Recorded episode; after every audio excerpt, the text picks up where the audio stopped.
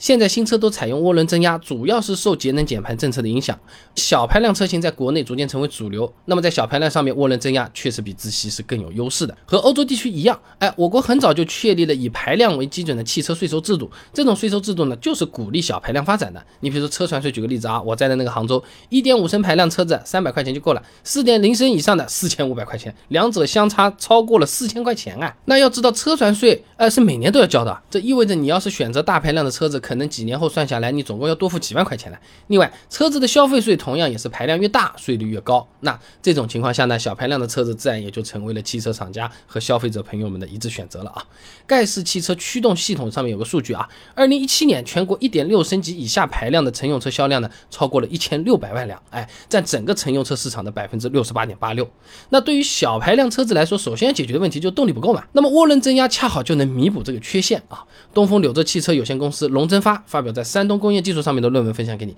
车用涡轮增压技术的发展与应用上面讲到啊，这涡轮增压能够扩大充气效率，保证燃油能够得到更加充分的燃烧，在维持排量不变的前提下，增大发动机的输出功率。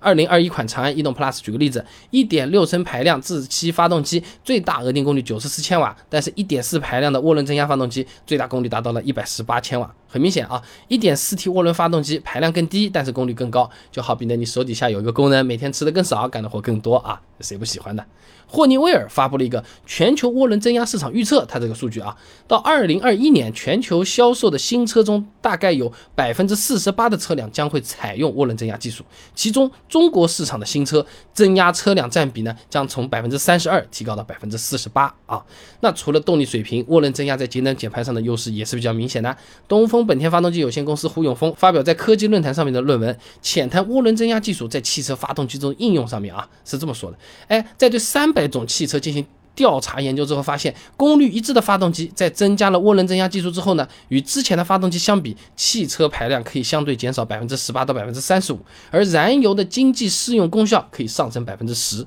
那国家大力倡导节能减排，小排量涡轮增压也是更好理解的一个好选择，对不对？那么带涡轮的新车在市场上占比接近一半，其实也从侧面来说明一个自然吸气的车子现在有可能没有那么的香了啊。那么大部分朋友觉得自吸箱主要就是两点，第一个呢是好听的声浪，哈哈，真的是很过瘾；第二个呢是动力反馈及时，哎，也是指动力的平顺性。但这个其实都是有一个前提的，就是必须得大排量。哎，你指望一点六升的发动机，你能听到什么声浪呢？啊，估计都让这个排气给过滤干净了。这就好比老虎在里面嗷呜叫一声，是不是听起来很威风，非常好听，咕隆咕隆咕隆的，对不对？但我们自己家里的那只猫，这个嗷呜来一声，你就只会觉得什么可爱啊，都不会觉得威风，对不对？肯定是没有的啊，这就是排量大小的那个区别啊。那么再说动力平顺性，虽然说自然吸气的动力平顺性确实是很好，但是现在涡轮增压的迟滞性呢，改善真的是很明显了，好多好多年了。平时开车你稍微这个脚不够细腻一点，就是嘿哈嘿哈这么踩踩的，有可能你真的就不太有明显的感知了啊。陆军军事交通学院尹世豪、方燕发表在《内燃机与配件》上面的论文分享给你，汽车涡轮增压器的常见问题及对策研究上面说呢。这涡轮迟滞主要是因为在汽油机转速较低的时候，废气产量相对较少，但就不能够达到带动涡轮旋转的这个目的了。那涡轮技术真的很多年了，那现在其实已经有很多方法能够减小，甚至是解决这个迟滞的问题了。你比如说主流的小惯量涡轮解决方案，它是通过降低涡轮的这个尺寸，或者采用质量更轻的材料来降低涡轮惯量，就能够有效减小迟滞现象，来提高这个系统的响应性。另外呢，还有大众采用的机械增压加涡轮增压的双增压技术，博格华纳研发的可变截面涡轮技术，奥迪的电子涡轮等等等等，都是能够改善这个问题的啊。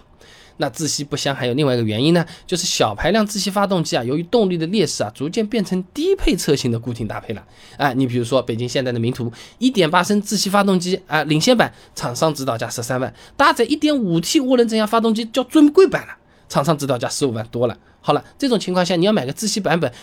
你有可能只能去买个低配，而且人家看到你自吸啊，你买了个低配，